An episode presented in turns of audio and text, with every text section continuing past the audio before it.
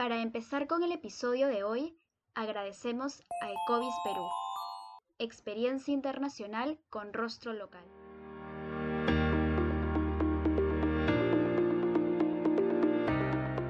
Bienvenidos y bienvenidas a un nuevo episodio de Pausa Legal, el podcast de Yuset Veritas. Mi nombre es Daniel Arcasi y en el episodio de hoy vamos a hablar de la comunicación persuasiva en el derecho, inaugurando nuestra nueva sección sobre la enseñanza del derecho. Para ello nos acompaña el director de teatro, consultor en comunicación persuasiva y docente de la Pontificia Universidad Católica del Perú, Malcolm Malca. Malcolm, un gusto. Hola Daniela, ¿qué tal? Un gusto. Muchas gracias por la invitación eh, a ti y a Yuset Veritas. Encantado de estar con ustedes. A ti, Malcolm. Y bueno, este, para comenzar, me gustaría hablar un poco de este curso bien curioso que es parte de nuestra malla de la carrera de Derecho en la PUC, el curso de Comunicación Jurídica Eficaz que es un curso que se lleva en el primer ciclo de la facultad, eh, bueno, en situaciones normales, porque eso es lo que te sugiere la malla, y bueno, yo considero que es un curso un poco curioso, ¿no? Porque en mi experiencia es el único curso en el que me he estirado, he corrido e incluso gritado en un salón. Así que, digamos, no es un curso que uno esperaría o que uno se imagina cuando dice voy a estudiar derecho, ¿no? No se imagina que va a llevar un curso así. Y bueno, yo creo que más de un estudiante se habrá preguntado por qué lo llevamos y luego cuando termina el curso como que lo comprenden, ¿no? Porque parte del curso los profesores también justifican un poco la existencia de este curso.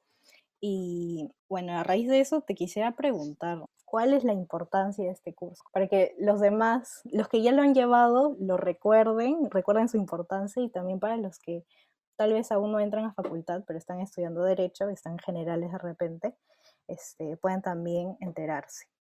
Claro, bueno, creo que la importancia de un curso como este radica en ser conscientes que los abogados litigan y al litigar cuentan una teoría del caso, cuentan una historia, por decirlo de alguna manera, utilizando su cuerpo, utilizando su voz y utilizando sus emociones, que es algo que está completamente relacionado con el trabajo del actor. El, actor hace eso, el actor cuenta una historia ante un público, utilizando como materia, como herramienta, su cuerpo, su voz y sus emociones para proyectar, para trasladar eh, una dramaturgia, insisto, una historia hacia los espectadores. Los abogados que litigan hacen lo mismo. Y en, ese sentido me parece que es bastante coherente que la Facultad de Derecho, viendo que efectivamente cada vez hay más eh, litigios en diferentes especialidades, tenga por lo menos un curso que le da a sus alumnos conciencia sobre esto, entrenamiento sobre esto y que los provee, por lo tanto, de herramientas para poder ser unos buenos comunicadores, que de hecho es algo que en otras culturas, por ejemplo en la cultura anglosajona, está bastante instalado, ¿verdad? Tanto que, por ejemplo, la Academia de Foniatría norteamericana, en su lista de profesionales del, manejo de la voz en vivo, tiene a los abogados, junto con los actores, junto con los cantantes, etc. Claro, en, esta tradición anglosajona, este, la oralidad es un punto muy fuerte y muy importante, sin embargo, en nuestra tradición de, del derecho, ¿no? Nuestro, nuestro derecho en realidad no, no tiene como principal herramienta eh, la oralidad, sin embargo, cada vez vemos que como tú mencionas, en más procesos como el laboral, por ejemplo, también algunos casos en, civil, también se incorpora eh, la oralidad, la audiencia, ¿verdad? Entonces, ¿cuáles serían las principales técnicas, ¿no? Que, que son técnicas para actores, pero que les sirven a un abogado o abogada. Bueno, en esa línea, como bien dices, efectivamente cada vez hay más audiencias en vivo en diferentes especialidades el arbitraje también es una, eh, uno de estos espacios ¿no? en donde eso se usa mucho. Y en esa línea, definitivamente, la técnica que tiene el actor para manejar, por ejemplo, las emociones y para poder organizarlas hacia el desarrollo de una acción, ¿no? es decir, hacia el desarrollo o la ejecución de un verbo, que puede ser, por ejemplo, persuadir o, por ejemplo, rogar o, por ejemplo, agredir, entre los miles de verbos que hay, ¿verdad? El que un abogado pueda aprender a organizar técnicamente su emoción para que durante el momento en el que está ejecutando su acción durante el litigio pueda desarrollarla bien y organizar las emociones que corresponden a esa acción es un recurso, creo, fundamental. De la mano con eso, lo mismo el ser consciente de cómo organizar su cuerpo para que efectivamente su cuerpo haga la acción que él quiere hacer, que por lo común es persuadir, ¿no? En, una audiencia por lo común es persuadir y es una acción bastante sofisticada. Convengamos en que si uno quiere agredir, uno tiene muchísimos ejemplos y básicamente la agresión implica la desorganización física, ¿no?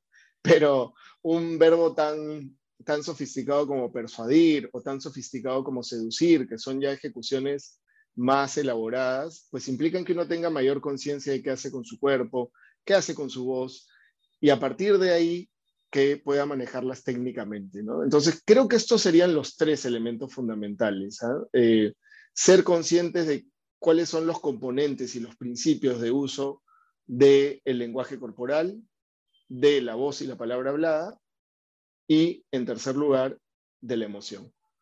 Claro, no es tan simple como hablar a cierto volumen, a cierto tonito, hacer énfasis. No solo es eso, sino que si, digamos, tienes un, volumen adecuado, ¿no? Pero estás a la vez moviendo tus piernas así de una manera muy distractora para el juez o el árbitro, creo que claramente no se da el mismo efecto de, persuasión. Sí es, tienes que poder organizar todo de la manera adecuada, porque como tú bien acabas de señalar, puede ser que estés haciendo algo muy bueno con tu voz, pero tu cuerpo puede estar haciendo una acción que sea confusa para, los demás y tus, o tus emociones pueden interrumpir un muy buen manejo de la voz y del cuerpo y desorganizarlos, ¿no? Entonces, efectivamente hay que trabajar para que todo eso se organice de, manera coherente y permita proyectar tu teoría del caso en la que has trabajado tantos meses de una manera atractiva, interesante, porque si no también puede que, sea, puede que la teoría del caso sea muy inteligente, esté muy bien organizada en el papel, pero que tú como actor o como actriz no tengas la capacidad de traer esa historia a la vida durante el momento de la audiencia, que creo que es un escenario fundamental, ¿no? Creo que quienes logran hacer vivir su teoría del caso como, como una buena actriz, insisto, ¿no? Ante el tribunal, ya sea este arbitral o judicial, son los que más partido le sacan a las audiencias. Los y las ganadoras. Bueno, este, a ver, digamos que el, estudiante de Derecho ya llevó su curso, lo pasó este, y ha estado muy contento o contenta con lo que ha aprendido, ¿no? Pero, a ver, este curso lo llevamos en primer ciclo y después nos queda un montón de ciclos más para terminar la carrera, por supuesto. Entonces, ¿qué es lo que puede hacer el estudiante de Derecho?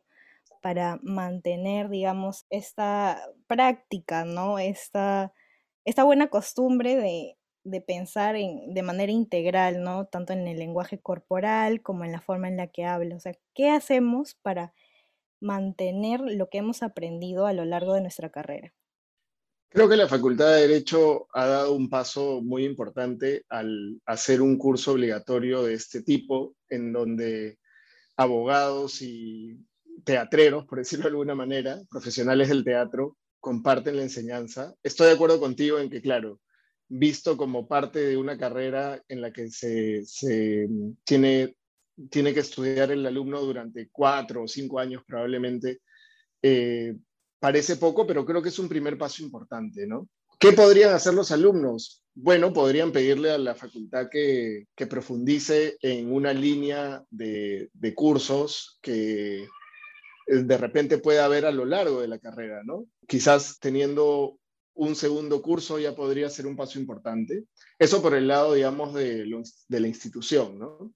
Ya por el lado personal, creo que la facultad también promueve muchísimo que haya estos cursos de seminario de integración eh, en estrategia procesal y litigación oral, que están bastante orientados a replicar eh, también audiencias legales sobre derecho específico, ¿no? Entiendo que algunos de estos cursos están más orientados a derechos humanos, otros más orientados a arbitraje comercial, etc.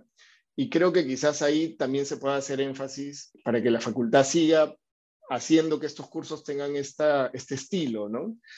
Y de la mano con eso, participar en todos los MOOCs posibles, ¿no? Creo que los MOOCs, tanto aquellos a los que la universidad asiste de manera, de manera formal, ¿no? Con, con un equipo que representa a la universidad, como otros, aquellos MOOCs que de pronto son competencias más internas, más pequeñas, creo que son un estupendo espacio para que los alumnos apliquen y sigan desarrollando estas habilidades que el curso de comunicación jurídica eficaz les da.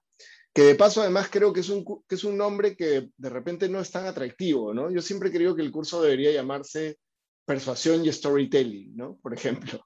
Eh, alguna vez, de hecho, se lo propuse al, al decanato anterior y bueno, no, no, no se pudo, pero quizás también es una manera de, de aclararlo, ¿no? Hay una segunda recomendación a este respecto que que creo que tiene que ver ya más con la, el, el, espectro amplio de las artes escénicas. Yo creo que los alumnos en general les ayudaría muchísimo, sobre todo aquellos que quieren litigar, negociar, etcétera, eh, dar clases, ¿no? Les ayudaría muchísimo llevar cursos de teatro en general.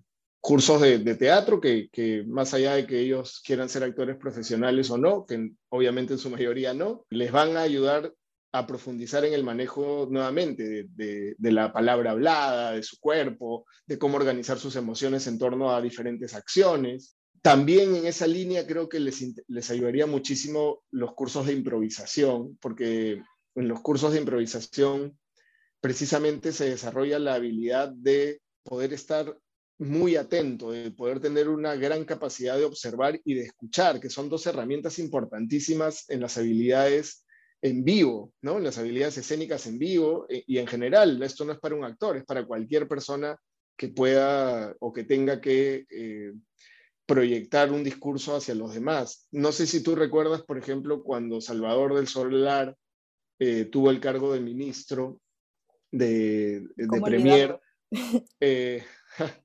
era, creo que el comentario general era acerca de lo bueno que era él para responder eh, preguntas y para reaccionar ante situaciones adversas, ¿no? Evidentemente eso tiene que ver con la formación de él, que es un hombre muy bien formado, pero yo creo, esto es una opinión obviamente muy mía, muy personal, creo que tiene que ver también con que es actor, ¿no? Y con que ha estado formado precisamente en recursos como la improvisación, quizás hasta el clown. Creo que cualquiera de estas herramientas lo que le va a dar a un abogado, además del manejo de todo el espectro de su cuerpo, su voz y sus emociones, les va a dar mayores niveles de reacción, ¿no? porque le va, le va a enseñar a observar y escuchar con mucha más velocidad y atención. Sí, definitivamente la capacidad de reacción y escucha son habilidades que debemos fortalecer, sobre todo en derecho la segunda, porque hay muchas personas que creo se consideran la voz de la razón y Creo que un poco más de escucha no les vendría mal. Y bueno, Malcolm, ¿qué tal si nos comentas un poco acerca de este último libro que has lanzado, Comunicación Persuasiva para el Litigio?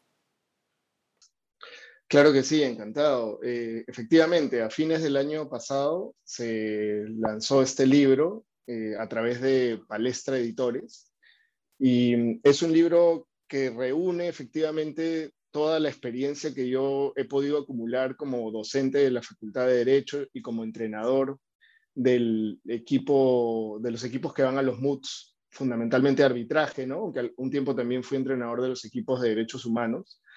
Em, la, la idea del libro es precisamente establecer cuáles son las necesidades comunicativas de un abogado. Eh, de alguna manera, eh, establecer también que hay un puente natural eh, entre el abogado y el actor en la necesidad de comunicar en vivo una historia.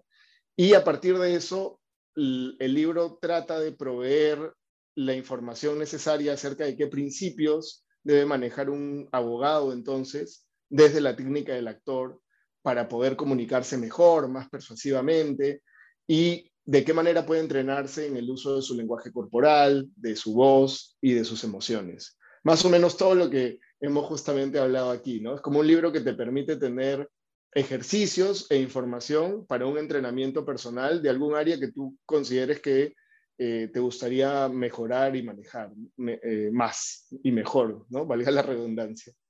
Genial, perfecto. Entonces, en este episodio nos hemos llevado con excelentes recomendaciones, eh, no solo sobre comunicación persuasiva, sino también de libros. Así que reitero los agradecimientos, Malcolm, por acompañarnos en este episodio inaugural de nuestra sección La enseñanza del derecho. Y muchas gracias a nuestra audiencia por escucharnos en este episodio de Pausa Legal. No se olviden de seguirnos en Instagram como Pausa Legal. También puedes seguirnos en Facebook, Twitter, Instagram y LinkedIn como Iuset Veritas. Además, pueden visitar nuestro portal jurídico IUS360 y a nuestra plataforma de desarrollo social Siembra. Los y las esperamos en un nuevo episodio. Hasta pronto.